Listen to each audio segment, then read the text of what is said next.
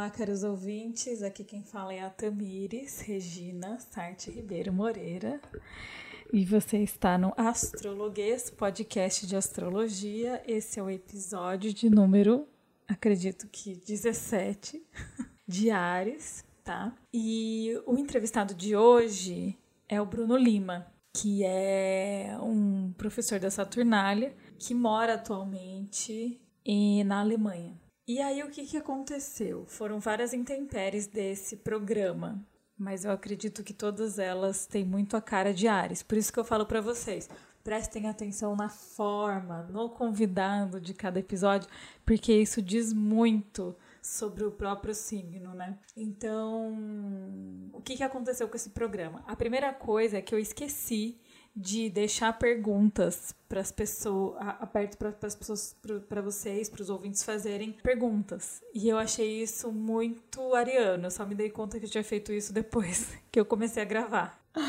Então achei isso muito ariano, acho que isso é um fato notável. Porque Ares, e aí vem a outra questão, né? Ares é um signo que na astrologia tradicional, Ares é um signo que não escuta ninguém. E isso faz todo sentido, né? no sentido de que é isso. Ele é aquela faísca, aquela energia ali, tchá, primeira. Não tem como mediar muito, não tem como disfarçar, né? Ele vai, ele vai e faz. E aí fomos, fizemos. E o que, que acontece? A gente não programou muito bem essa coisa da gravação. Então eu gravei daqui, minha parte está completa. E ele gravou de lá e, e aí aconteceu questões no meio da gravação e metade da gravação se perdeu. Então vocês vão perceber que só vai ter fala do Bruno até a metade do episódio. E aí a gente tentou consertar, tentou gravar de novo, não desceu, não, não deu certo.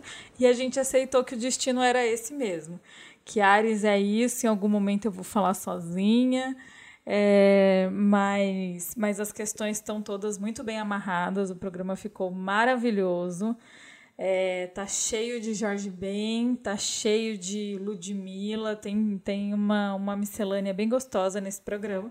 E já que eu tô gravando isso daqui, eu vou aproveitar para falar dos nossos patrocinadores maravilhosos. Porque hoje é um dia muito feliz na minha vida.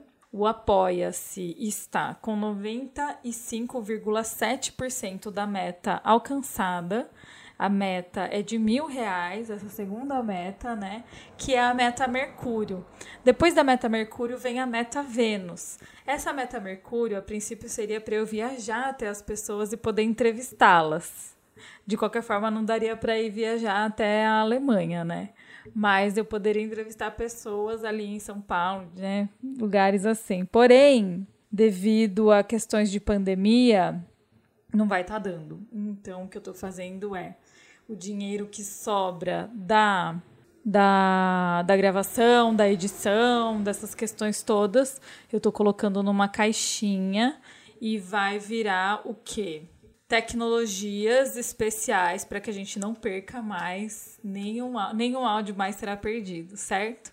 Então, a nossa base de apoiadores maravilhosos que fazem esse projeto ser possível conta com o apoio de Tayana Diniz, Vanessa Costa, Faituza, Luana Ferreira, Cassiana Cardoso, Vinícius Alves, Renan Tomás, Rava Carmo, Tayana, Nabila Lima, Nádia França, Juliana Brito, Daniela Silva e Ana Moreira, Débora Moore, Dani Assis, Gabriela Jordão, Verônica Tavares de Freitas, Lara Espelho, Renata Maria Conte de Almeida, Renata Sato, Bruno Ueno, Luiz Araújo, Estela Tonini, Jean Paiva, Ingrid Faustino, Maria Fernanda Neves, Rômulo Ribeiro, Naldo Orion Maia, Simone Bonamingo, Suelen Cruz, Gabriela Neri, Daniele Domingues, Júlia Levai, João Acuio, Rafaela Calegar, Saturnália, Ana Luísa Alves, Ana Flávia da Câmara, Débora Pinho, Andrés Linivic, Joana Barros, Daniela Figueiredo, Lina Ferreira, Canela Borges. Uau! Gente, muito obrigada, muito obrigada, sem palavras. Vocês são maravilhosos, incríveis. E, enfim, estou muito feliz que a gente está tá conseguindo crescer, a gente está conseguindo colocar vários programas no ar aí. E já já tem mais episódios para vocês. Tem um episódio aí sobre maconha que está sendo já editado, já está em fase de edição. Tem um episódio sobre touro que vai ser gravado essa semana e tem muita coisa gostosa ainda para acontecer. Muito obrigada mesmo.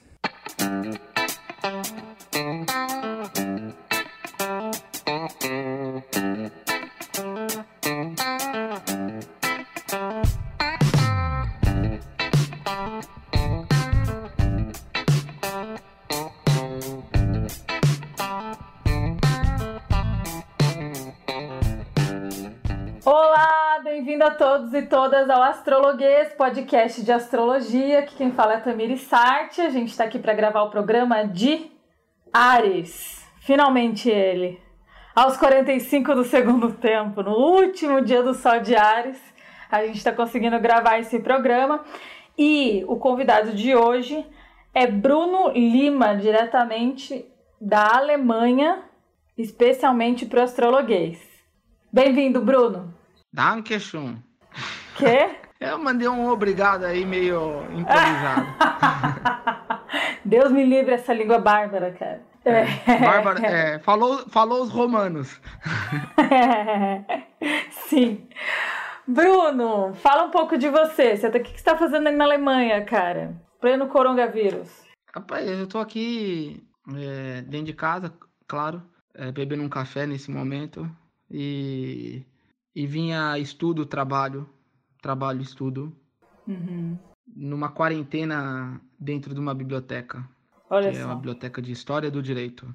E é um lugar interessante. É. Mas é para eu falar mais? Como assim? Eu não sabia dessa Não, não precisa só falar, pessoal. só falar o que você. Fala o que você quiser sobre você, mas eu vou falar um pouco também. Ah, ah tá, tá. Não, eu. Eu sou. É, eu cheguei na Saturnália quando quando ainda é, lá era tudo mato. Tava tudo, era tudo mato, não tinha levantado os prédios que tem hoje, sabe? Sim. ali aquela rua ali, por exemplo, não tinha mesmo, te garanto. Mas eu cheguei Era um campinho de futebol que os moleques jogavam bola ali, né? É, então, tinha os moleques jogando bola lá, tinha um goleiro lá, tal, João e pá. Mas qual é o, o lance? É que esse texto de Ares, da Casime número 1, tem tudo a ver com essa história da chegada na Saturnália, porque eu ouvia o Jorge Ben direto, direto, sobretudo aquele disco Bidu Silêncio no Brooklyn, e ouvindo direto o Jorge Ben, eu falei, cara, esse cara tem uma ideia astrológica aí dos astros, pá, não sabia exatamente, não era nem astrológica, eu não sabia nem qual era a palavra para usar. Mas eu sei que ele tinha um negócio, como todo mundo que ouve sabe que ele tem um negócio, Isso ele é bem democrático, né? Todo mundo entende essa linguagem. Mas eu comecei a ver numas letras que já consultei os astros, no caso da letra de Magnólia, é, mesmo, mesmo a letra de Gesualda, do futebol, e, e, tem muita coisa que eu comecei a falar, pô, esse Jorge Ben tem alguma coisa aí é, de reflexão astrológica.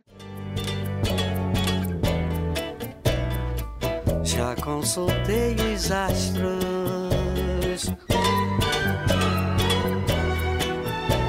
Ela chega na primavera. Ela já se encontra a caminho.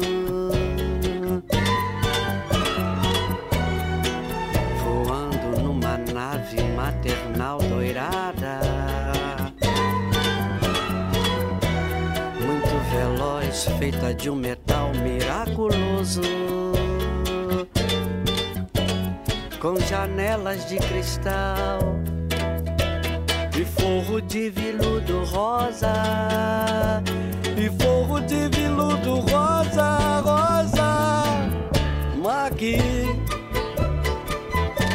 Magui, Magui,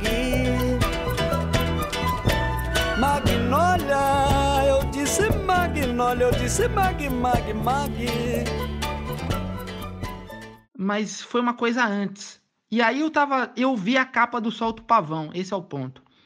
A capa do Solto Pavão, para quem não conhece, tem os 12 signos, cada emblema de cada signo, na capa. E um negócio num pavão real com umas figuras, sabe, de um, de um, de um, em figuras gráficas muito antigas, né? De uns 200 anos. Você via que não era um desenho atual. Aí eu falei, pô, esse signo, eu já eu conhecia minimamente os desenhos dos signos, né? Aí eu falei, cara, ele tá falando de astrologia mesmo. Aí eu procurei Jorge Ben Astrologia. Isso em 2009. E apareceu um texto do João, que eu nem lembro que texto é. Mas eu lembro do João falando, que fala, ah, lembrei agora, ó, falando assim que o Jorge Ben é o muso da Saturnália. Era essa frase, o Jorge Ben é o muso da Saturnália. E a Saturnália, isso a Saturnália não tinha não tinha seis meses, com certeza, porque isso foi em 2009, a Saturnália com esse nome é julho de 2009. Então foi ali, nesse segundo semestre. E aí o muso da Saturnália, eu falei, e desde então eu comecei a, a ler o, o, o astrologia e música, astrologia e, e vida, né? É, com uma coisa só, como uma. É, como de fato é, né? Assim como a gente aprende a ler, que é. Então, sem mistério, mas com mistério. Então, é isso. Boa! E de lá para cá, 10 anos apenas. Apenas 10 anos. anos. É, 10 anos um completo, inteira no 11. É. Uau! E aí, direto, aí, aí numa dessa eu é, eu brinco dizendo, eu falei isso com o Jorge Ben, inclusive, aqui. É, on the, on the record, põe aí, porque eu falei com o Jorge Ben, comecei a estudar astrologia por sua, por sua causa, velho. Aí ele é coisa. E aí expliquei dessa, dessa, dessa história, de que as músicas diziam e tal, eu procurei e um professor falou que tinha tudo a ver. Que é o João dizendo, né? Tem tudo a ver, astrologia, isso é a mesma coisa. E Jorge Ben? Jorge Benjor. Jorge Duílio Uau. dos Santos Menezes. Ih, nem lembro agora. Que o coronavírus fez a gente descobrir que mora em Copacabana Palace. Você viu isso? É, na verdade, não, o coronavírus é, é diferente. Fez a gente descobrir que ele é o dono do Copacabana Palace. O quê? Ele, ele é chaves. dono? Não, dono porque ele tem as chaves. Todo mundo sai, Sim. fica ele e a diretora, pô. Então ele é o Sim. dono do lugar. Né? Nossa. Porque as, a, que onda, o raciocínio hein? é lógico. Quem tem as chaves é o dono.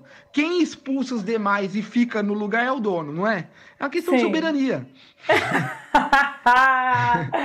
Jorge Benjor, então, que tem domicílio em Copacabana Palace. Tem, tem um domicílio. E ele, e ele, tá, e ele é um historiador, você sabe, né? Porque Se não o domicílio, ele, é a exaltação. não, ele. É porque ele, ele tá escrevendo a história de Copacabana, velho, numa canção agora. E é um barato que a, a, Copacabana ele vai identificar com os bolivianos. Vieram os bolivianos, peruanos, e trouxeram uma imagem de Copacabana às margens do Titicaca. E deram essa imagem para a capela de Copacabana, no Rio, batizando o lugar. É mó da hora, né? O Jorge Ben ele gosta dessas coisas do, do nome, do nome levar ao lugar, né? Pô, Sim. Enfim, tô falando demais. Incrível. É, gente, o Bruno, além de tudo isso que vocês estão vendo, quer dizer, que vocês estão ouvindo, ele é professor hoje em dia da Saturnária, chegou aí quando tudo era mato, de lá para cá 10 anos, é um dos professores da escola. E ele escreveu o texto da Casime, porque tem gente, sabe, Bruno? É, esse hum. programa hum. já tem 16 episódios, mas tem gente que ouve só o episódio do seu próprio signo. Então, algumas coisas eu tenho que sempre repetir. Hum. E no caso, esse, esse, esse coisa toda, essa.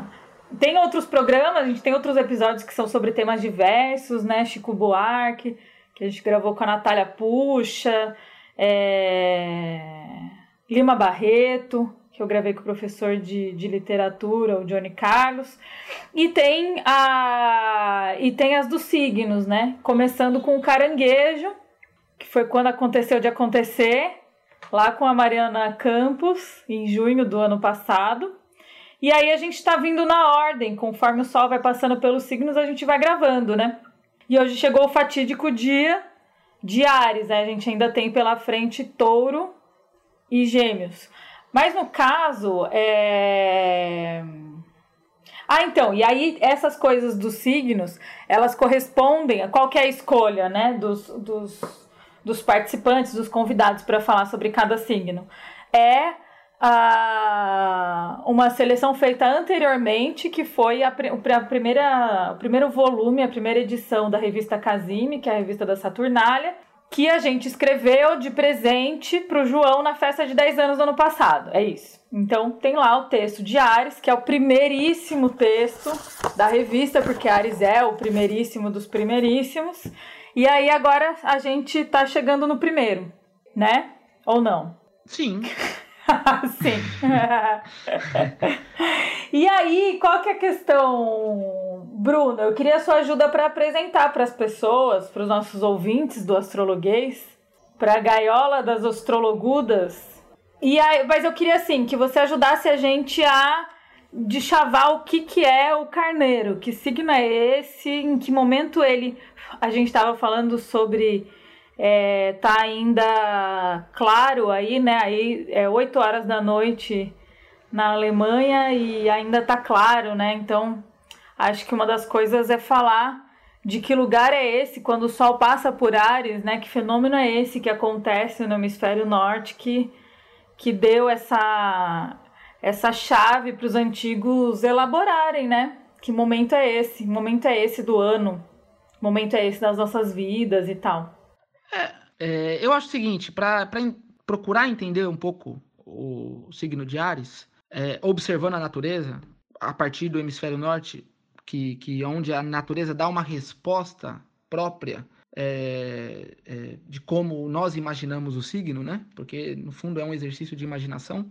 Ninguém está dizendo que abre o abre, sei lá, a apostila e o signo está lá. Não, é um exercício de imaginação observando a natureza. E como esse é um conhecimento que surgido em diversos pontos do globo, mas aqui é que foi, é, aqui que eu digo, nessa, nessa banda do globo é que foi juntado, amalgamado, uma coisa assim, que é uma, uma tal de junção em cima de junção, um palimpsesto, uma camada em cima de camada, é porque o chave para se entender é que passado o inverno, passado o breu, passado quando a luz do sol menos luminosidade tinha na Terra, começa a haver uma resposta da própria natureza e da própria é, da luz do sol, da presença da luz do sol na Terra, dizendo. Então, essa, essa esse, esse brilho, essa intensidade do brilho, que é uma maneira de medir a luz, ela começa a mudar de uma maneira muito visível, por isso é um, é um signo luminoso, é um signo claro, é um signo diurno, porque a transição do escuro da noite interminável, porque o inverno não terminava, o inverno já tinha acabado comida, já tinha acabado todo mundo com frio, um negócio medonho. E, e aí começa a ver um, pequenos vestígios de aumento da luz e de resposta da terra, é, de fertilidade da terra, eu quero dizer que é nessa transição de um signo mutável, que é peixes, né, o final do inverno, e entra quando aí tem um start, aí tem um momento, aí tem um ponto de inflexão de um, hemisfério para o outro, que é quando começa a primavera. E, é, e, a, e essa natureza pode se ver pelos animais, isso aqui dá para ver, por exemplo, esquilo saindo dos, das tocas, parecendo rastilho de, de foguete, de espada de, de. Como é que é a espada de espada mesmo, aqueles foguetes de espada, é, do São João de Cruz das Almas. Então, começa a ter uma resposta animal, isso dá para ver. Então, você pega março, meio de março, não precisa ir muito longe não, meio de março, começa a ter uma resposta, seja da, da vegetação, então a grama fica mais, mais viçosa, é, a folha ganha, começa a ganhar é, broto, no galho seco, eu digo. E como nós estamos acostumados a ver quando, quando há um florescer, um verdejar, né? Numa vegetação, vegetação que a gente conheça, né? Só que isso numa escala que pega o, o, o chão todo, né? Então, a resposta da, do mundo, vamos dizer assim, é, vegetal e do, e do mundo animalesco, nós incluso, por suposto. Então, É, é um signo isso, ele é bom de ser visto, não que os outros não são, não é isso. É que a marcação dele não pode deixar dúvida. Uhum. Assim como um astro luminoso nele não pode deixar dúvida. Senão, não é Ares. Então, Ares mostra. O que está em Ares mostra. Né? É para ser visto. Pode uhum. até ser mal visto. mas é aquele famoso, fale bem, mas fale mal, mas fale de mim, não é um negócio assim? Sim. É, uma, é, um, é um dito popular de algum planeta ali dizendo em Ares. É, então, é um pouco isso. É, é um signo que, que a transição não é para deixar dúvida. E isso a gente vê também no hemisfério sul, para não dizer que, que, que as coisas são. tem uma ruptura. Não, se não fosse um globo, né? É um globo, porra. Você sabe que numa dessas paneladas aí do, do Fora Bolsonaro, é, acho que foi a Natália que escutou da, o vizinho gritar assim: A terra é redonda! É, é mas.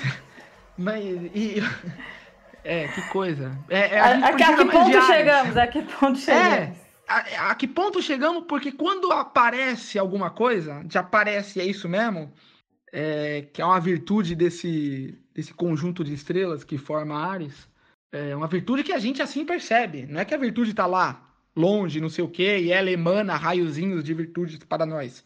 Não é isso. É a gente percebendo a mudança da natureza pela mudança do giro da Terra né? Do jeito que tá a coisa aí, vai ter que é, esse vizinho da Natália vai ter que dizer para alguns astrólogos, porque tem astrólogo achando que a Terra é plana, porra. Cara, isso é uma loucura. Como é que você vai ser astrólogo? Isso é realmente um fenômeno. É. Mas existem, viu? Existem. Existem, existem.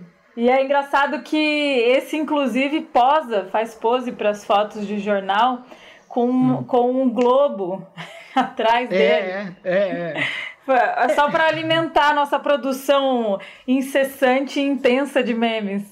É. no Brasil, né? Não é, não é à toa. Aquilo é realmente um recurso para desestabilizar o oponente. Sim. Certo. Então, Ares não deixa dúvidas. Ares traz a tudo as evidente, claro, né? E é bem interessante isso porque a gente já fez, a gente já gravou um programa sobre Libra, que é o oposto, né? E Libra é cheio dos, dos, dos dedos, dos meandros, difícil, assim, foi um dos programas mais difíceis que a gente pisava em ovos e, e não queria desagradar. E... e é ambíguo, né? Porque daí Libra é Saturno, é Vênus, aí a gente vai para Ares, pá, é tipo, é o oposto, né? A gente entende as oposições, né? Não é, não é meandros, não é ambíguo, não é dois lados da balança, não é nada disso. É um, né? E o carneiro é um, né? Assim. Sim, sim. É um é... animal.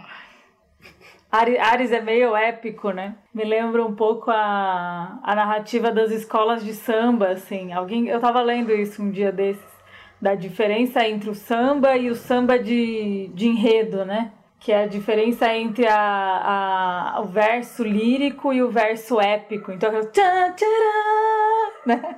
É uma coisa que vai tendo um corpo, ele vai crescendo e tem uma explosão, né? É o triunfo. E aí é um signo de fogo, e aí é interessante isso, né? Porque é um signo de fogo, então ele é quente e seco e colérico. Então, para começar o movimento, é como qualquer movimento intenso que a gente tem que começar, né? Não tem como mediar. Você não tem como pensar muito no que tem ao seu redor, ponderar muito as variáveis e nem pensar naquilo a longo prazo. Quando você vai começar o movimento, o impulso, ele precisa ser muito próprio da vontade. Eu penso muito nisso em relação aos signos de fogo. Essa coisa do fogo, ela tem a ver com um calor que habita dentro da gente, que é o desejo, a vontade, né? E para você exercer a sua vontade, você não tem como ficar mediando muitas variáveis, muitas situações e nem pensando a longo prazo. Eu acho que isso é muito e é isso é ainda mais evidente no caso de Ares, né? Que é o fogo cardinal. É o fogo que começa, é o signo de fogo, o único signo de fogo que começa uma estação. É a faísca, né? E aí é interessante pensar nisso, porque eu acho que esse é um dos maiores desafios para os signos de fogo. É aprender a, a lapidar o ilapidável, né? Porque a terra você lapida, né? Sei lá, as energias mais você controla, né? De alguma maneira. Ou não também, né? A água, dependendo da quantidade, também é difícil. Mas assim, o fogo, ele é um dos mais evidentemente incontroláveis. É muito difícil controlar isso. Não que precisa ser controlável, mas lapidado de alguma maneira para produzir algo ao invés de só destruir, né? Porque pode ser destrutivo e construtivo também. E aí a gente está falando de várias coisas. Claro que as pessoas estão sempre muito voltadas para o Sol, né? O Sol ali passando pelo Ares. E aí a gente tem uma dignidade essencial, que é o Sol exaltado que tem a ver com aquilo que você estava falando sobre Ares ser o retorno da vida, né? O surgimento da vida e tal, sobre, né? A luz sobre as trevas, a vida sobre a morte ali, esse, esse vencer da, da primavera sobre o inverno, né? Então, acho que é muito bonita essa imagem do sol se exaltando. A gente no programa de Libra, a gente falou por que, que o sol tinha queda. E eu fiquei pensando, Lili fala que a cor do sol é verde. É uma das cores que ele atribui ao sol.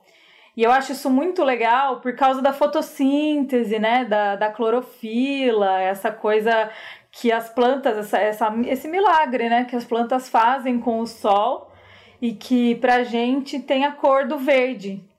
E que também lembra a mangueira do texto de Leão da, da Renata Sato, também da, da Casime que a Mangueira tem a lua em Leão, né? Então, assim, esse lugar do sol como o leão, né, como domicílio do sol e tal. Então, esse lugar do sol como verde e ele transitando ao longo do ano é, da árvore para o chão e se desfazendo e voltando, eu acho que é uma imagem legal. Em Libra tem a queda disso, né? A queda do sol, é tipo cair das, das, das folhas. E aí em Ares é o ressurgir do, da, da inflorescência e do verde, tudo isso, né? O sol volta à tona. E aí eu acho legal pensar nesse momento como o momento da vitória, da vida e tal. Tem essa coisa mais campestre de se pensar, porque é um signo primaveril, porque é o que abre a primavera, né? Mas tem esse lado também, assim, do vinguei, né? Que nem quando a avó fala, fulano vingou, né? A gente achava que fulano não ia vingar quando fulano nasceu. Então, esse vingar é uma palavra muito marcial, eu acho. Mais para escorpião, mas para Ares também vale no sentido de a vitória da vida sobre a morte, né? Então, os primeiros instantes, então a cabeça, né? Ele rege a, o Ares rege a cabeça. Então, o nascimento de uma criança nasce de cabeça. Como é que ia ter essa força para nascer, cara? O recém-nascido tem que nascer de cabeça, tem que nascer com Ares, né? O primeiro respiro, esse tapa no, no pulmão. É, os primeiros dias do recém-nascido eu acho muito arianos, porque é a vitória ali, cara. Todo dia é um dia de vitória, porque não é um nenenzinho que já tá bonitinho, nananã, né? Neném recém-nascido é foda né? É tipo, caralho, é a luta da, da vida sobre a morte todos os dias é um milagre, né? Então, acho que essas são algumas imagens legal, legais de Ares. E essa coisa da flor, da, da folha voltando, sabe? Da, do verde voltando também, acho que é um, um significador disso na, no reino no reino das plantas, no reino vegetal. é, né? Porque depois não importa o que vai acontecer depois, essa é a questão, né? Tipo assim, é, é a questão da faísca, né? Porque beleza, você olha a, a fogueira consolidada, que é o leão, né? Que é o fogo fixo, é uma fogueira que é uma coisa que ela pode ser mais vistosa e mais sustentável. Mas a questão é que nada existiria sem a faísca. E a faísca não se importa se depois vai ser uma, uma fogueira, um fogaréu ou um foguinho, né? A faísca se basta por si só. É esse instante. Não, é perfeito essa analogia do instante, da fração de, de segundos em que as coisas acontecem, porque também Ares é, não tem noção da tempo, é inimigo, inimigo da temporalidade, né? Ele, ele oferece queda a Saturno. E Saturno é é, são as estruturas, é o pensar no amanhã, é a construção, né? E aí, aí são coisas mais concretas. Ares oferece queda para esse universo. Então, Ares é realmente inimigo do tempo, né? Ele briga com o tempo e ele, é, então, o tamanho dele não o tamanho dele em termos temporais realmente não importa. A palavra estopim me veio agora. O estopim da revolta. É isso, né? Que dá, assim. E, e me leva a pensar mais uma vez na metáfora das plantas, só que na semente. Porque a semente você pode não dar nada para ela. Você nem sabe do que, que ela é, né? Muitas vezes. Mas ela tem, ela, ela carrega em si a potência de tudo que vai vir depois, entende?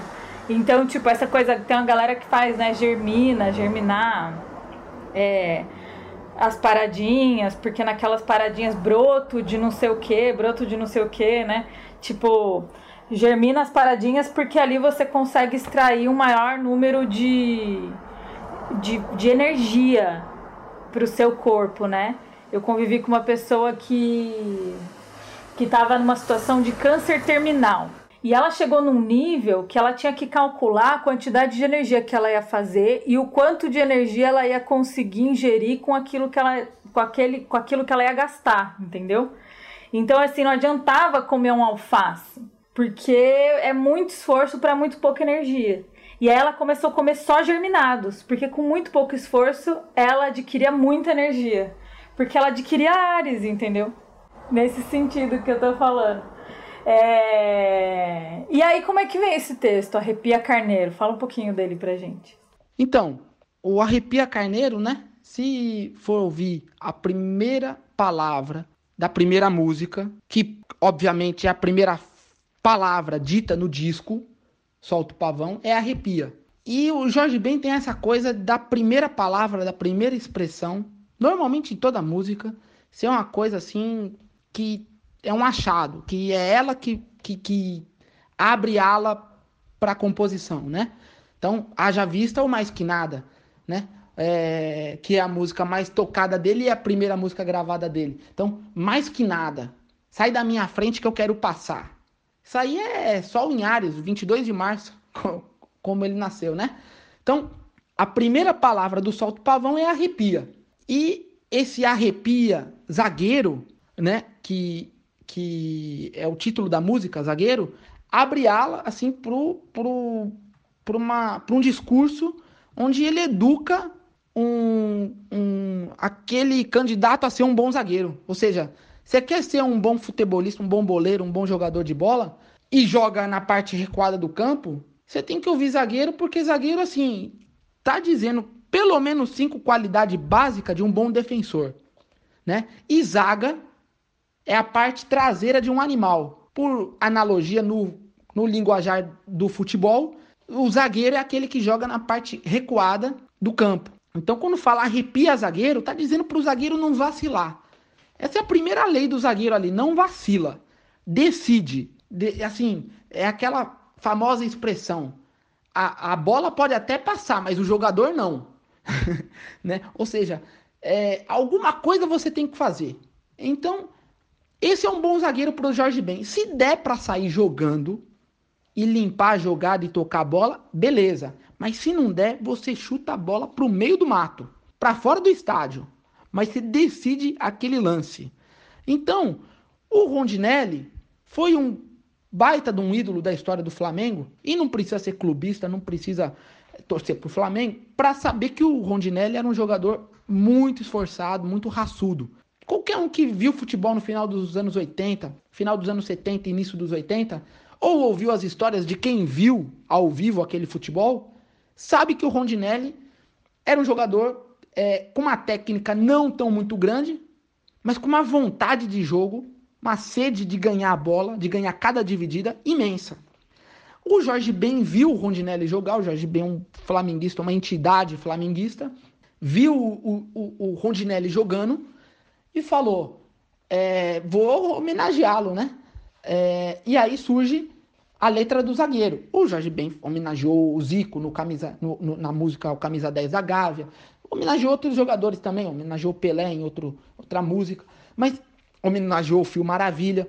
Mas essa homenagem direta do Rondinelli é, é, é, é muito bonita, porque ele conta essa história de um zagueiro virtuoso e é, é possível fazer uma analogia com o futebol, desculpe, com a astrologia, porque na capa do Solto Pavão, o Jorge Ben estampou os 12 signos. E não à toa, são 12 faixas, 12 músicas no álbum. Então, se a primeira música é Arrepia Zagueiro, eu pensei que essa primeira música pode ser para Ares. E sendo para Ares, essa primeira música, a segunda é para Touro, a terceira é para Gêmeos. É um raciocínio possível de correspondência entre músicas e signos.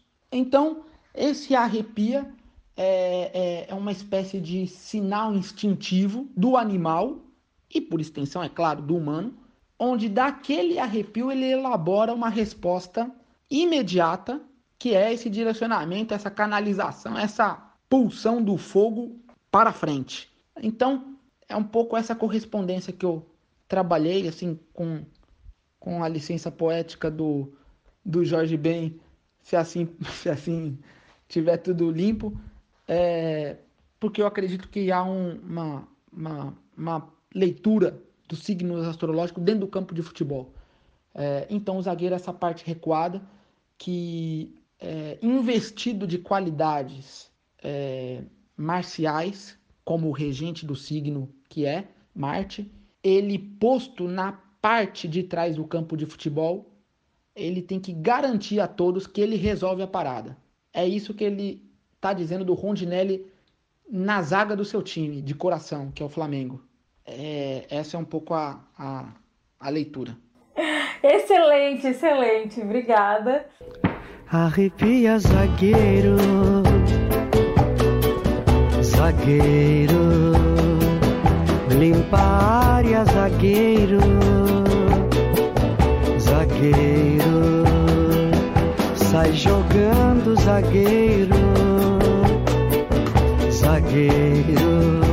Ele é um bom zagueiro, é o anjo da guarda da defesa. Mas para ser um bom zagueiro, não pode ser muito sentimental tem que ser sutil e elegante, ter sangue frio, acreditar em si e ser leal. Zagueiro tem que ser malandro. Quando tiver perigo, com a bola no chão. Rápido e rasteiro ou sai jogando ou joga a bola pro mato, pois o jogo é de campeonato. Tem que ser ciumento e ganhar todas as divididas e não deixar sobras pra ninguém.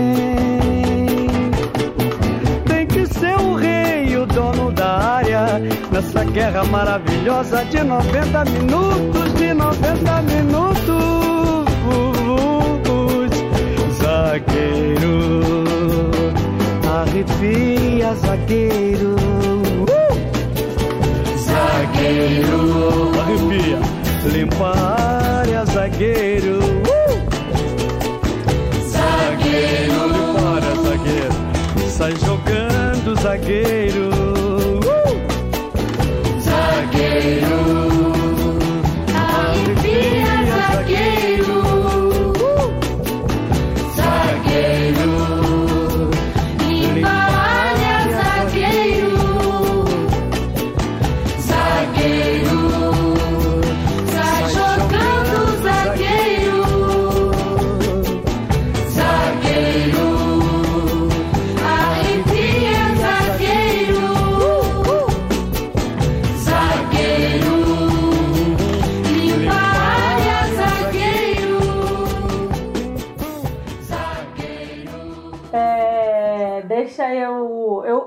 Separei, sabe que é engraçado? Que geralmente antes de eu gravar o programa do signo, eu faço uma enquete nas redes sociais, lá no Instagram, astrologuês.fluente, e as pessoas mandam perguntas, e daí esse é o momento em que a gente responde as perguntas das pessoas.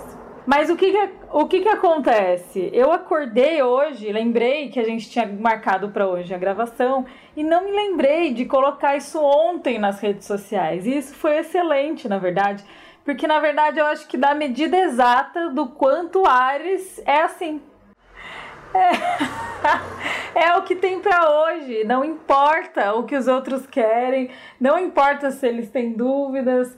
O Ares é um signo que não escuta ninguém. Acho que isso é é uma coisa fundamental de se entender. Mas aí, para tentar pensar Ares nos signos, para a gente também não é, reduzir né, essa coisa muito, muito pobre né, da, que se tem por aí, que é o signo só como signo solar, você foi falando e foi, me foi vindo quatro exemplos na cabeça. Na cabeça, né? É, é, é aqui que tem que vir. Nesse momento. É, o primeiro exemplo, estava falando de Martin Ares, e me veio, me vem sempre a imagem do Lima Barreto. Porque o Lima Barreto tinha o Martin Ares, que era o que segurava ele em pé, cara. Ele nasceu com Martin Ares a quase zero graus no comecinho de Ares. E quando esse Marte progride para Touro, é o ano da morte dele. Esse Marte, é porque Touro é a, é a debilidade de Marte, né? E Ares é a, o domicílio de Marte. E esse Marte, ele carrega nas costas todo o peso do grande touro que Lima Barreto era. E tem uma coisa ali que é taxada, né, como muito, enfim, tudo isso que ele que, que o Lima Barreto tem em touro, tá no signo da Lua. Ele tem a Lua em Escorpião, portanto, no signo de Marte. Então esse Marte fica segurando essa esse forninho aí que era ser aquela pessoa, né, aquela cabeça. E aí as ações dele, ele tinha uma coisa assim de arrancada mesmo. Essa coisa do Martin Ares dele me dá muito essa ideia. Ele agia dessa maneira impulsiva, claro, sou muito é isso, não, não exclui o fato dele ser inteligente, que hoje em dia a gente tem essa coisa muito bizarra, né? Da ação como inimiga da razão, mas é, mas ele tinha esse estilo, o estilo de comprar briga, e ele ficou famoso justamente por isso né? Cada texto era chamando na chincha um, fez infinitos inimigos. E quando ele é internado, ele fala: Ah, isso aí é entrega da oposição, porque eu sou. por causa da minha fama ferina e virulenta. Ferina e virulenta, cara. Isso é muito. Ah, muito Martin Ares, né? Então acho que ele é um exemplo legal de se pensar esse Marte, a pessoa que tem esse Marte é, é uma potência muito grande. É Marte é que tira a gente da cama, né? É Marte que faz a gente ir e lutar pela vida, que é uma coisa que a gente está precisando tanto, né? E Marte também são os nossos anticorpos, também mais um, mais uma prova do quanto a gente tem que saudar Marte da melhor forma possível e honrá-lo da forma mais é, mais forte que a gente conseguir, né? A gente tem um ano que o ingresso solar em Ares, em que Marte estava no ascendente, né? Tava ascendendo aqui no Rio, pelo menos, né? Então, acho que esse é um dos exemplos. Aí a gente tem um exemplo de um planeta debilitado, outro exemplo, planeta debilitado em Ares, que é o caso da Ludmilla. E aí é incrível ver como se comporta, né? A Ludmilla, ela tem, ela é taurina, e ela tem a lua em peixes. Então, ela tem aí os dois luminares nos signos da Vênus e outros planetas também nesses signos. Então, de alguma maneira, tem quatro planetas ali dela, mais ou menos, pelo que eu me lembro, levantando a bola da Vênus. E essa Vênus está em Ares. Então, é uma Vênus que está considerada ali debilitada, porque onde, onde queres amor, sou, sou agressão, né? Mas que ao mesmo tempo, o que, que ela faz? Ela pega, ela faz uma música, né? Ela vira cantora, é o atributo venusiano, né? Cantora, seduzente, cantar sobre amores e tudo isso. Mas ela estoura e até hoje ela, ela mantém um pouco essa linha da música que vai no sentido da, do conflito. Então a primeira música em que ela explode na internet, ainda adolescente, é Não olha pro lado, quem tá passando é o bonde. Se ficar de causada, a porrada come, né?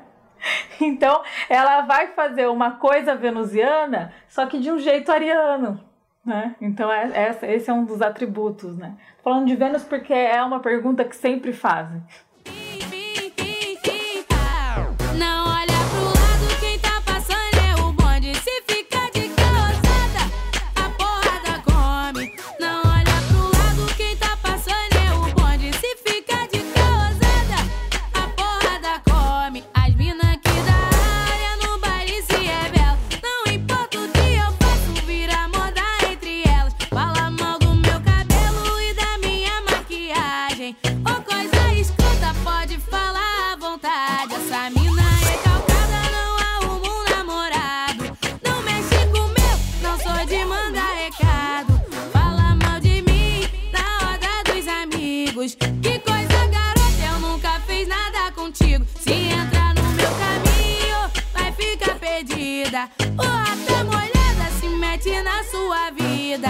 Não adianta, não tem vergonha na cara. Fala mal de mim, mas é minha fã incubada. Ô recalcada, escuta o papo da Ludmilla. Dá Vênus em tudo. Toda vez que você abre pra fazer perguntas, as pessoas querem saber de Vênus. As pessoas só querem esse assunto. E aí, como a gente não tem nem como julgar, né? Quem julga é Zeus. e aí, os outros dois exemplos é o Glauber Rocha, que nem ascendente em Ares tem, mas ele tem uma, uma estrela no ascendente, né? Ramal, que é uma estrela que fica exatamente na cabeça do carneiro, da constelação do carneiro, né? Ele é a cabeçada do carneiro. E aí ele é aquele cara com aquela cara de carneiro e uma ideia na cabeça e uma câmera na mão. Tem um conceito filosófico, a galera vai ficar anos escrevendo sobre isso. Mas na prática, ele não tinha paciência para esperar toda a equipe de produção ir atrás dele. Na prática, ele fazia sozinho para não passar raiva, entendeu? Acho que esse também é um atributo. E por fim, outra coisa que eu anotei aqui é, é o sol do LSD. Porque aí como que se comporta um sol em Ares, mas numa casa 8, que é uma casa invisível? É uma pessoa que tem ascendente, tem um sol, porque existem arianos e arianos, né? Então tem o sol em Ares no ascendente, o sol em Ares meio céu, ou o sol em Ares na casa 8. E aí a simbologia do sol em Ares na 8, que é do, do LSD, é aquele, aquela. É aquela é, aquela substância que dá um restart na mente. É assim que ela ficou conhecida durante décadas, né? Então, o que, é restartar a mente? O restart é matar e começar de novo, né? É a morte o início. Então, um sol exaltado, né? Nesse signo agressivo e luminoso e vencedor que é Ares, na casa da morte, é bem essa essa simbologia, né? O restartar é dar uma morrida, né? Então, tum tum. Você faz um, um pisca-luz ali. Mas é uma luz, né? Não deixa de ser. É aquele instante do bateu. E é engraçado, né? Quando bate a droga, a palavra é bateu. Muito bom essa analogia do instante. O arrepio, e dá arrepio também. Hoje eu vou dar trabalho numa onda diferente. Bateu.